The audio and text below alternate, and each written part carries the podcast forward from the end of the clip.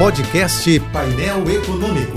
Entrevistas, informações relevantes e curiosidades de economia e política com Alex Campos. Imagina se você ganhasse um milhão de reais. Imagina agora se você ganhasse 15 milhões, 30 milhões, 58 milhões. Isso mesmo, 58 milhões. Pois bem, a Polícia Federal indiciou o ex-ministro Gilberto Kassab e o irmão dele, Renato Kassab, por uma série de crimes: corrupção passiva, lavagem de dinheiro, falsidade ideológica, ou seja, Caixa 2, e associação criminosa no inquérito que investigou repasses de 58 milhões de reais. Esse é o ponto. A notícia foi publicada em jornais, portais, rádios e TVs sem o devido impacto, sem contratar ou provocar qualquer indignação. Isso porque o país chegou ao luxo de nem mais se escandalizar diante de um escândalo de 58 milhões de reais. Essa banalização da corrupção se dá bem ao gosto das elites políticas e empresariais empenhadas em enterrar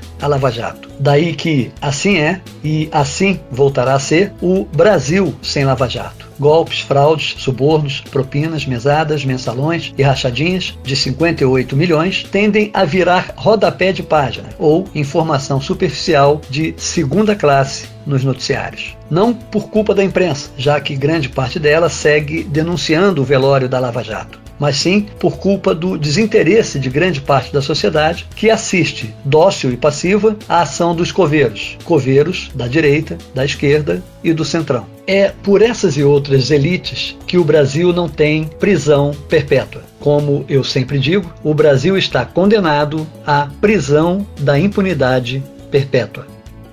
Eu sou Alex Campos. Bom dia e boa sorte. Este e outros colunistas você ouve também em nossos podcasts. Acesse o site da JBFM ou as principais plataformas digitais e escute a hora que quiser, onde estiver. Podcasts JBFM. Informação a toda hora.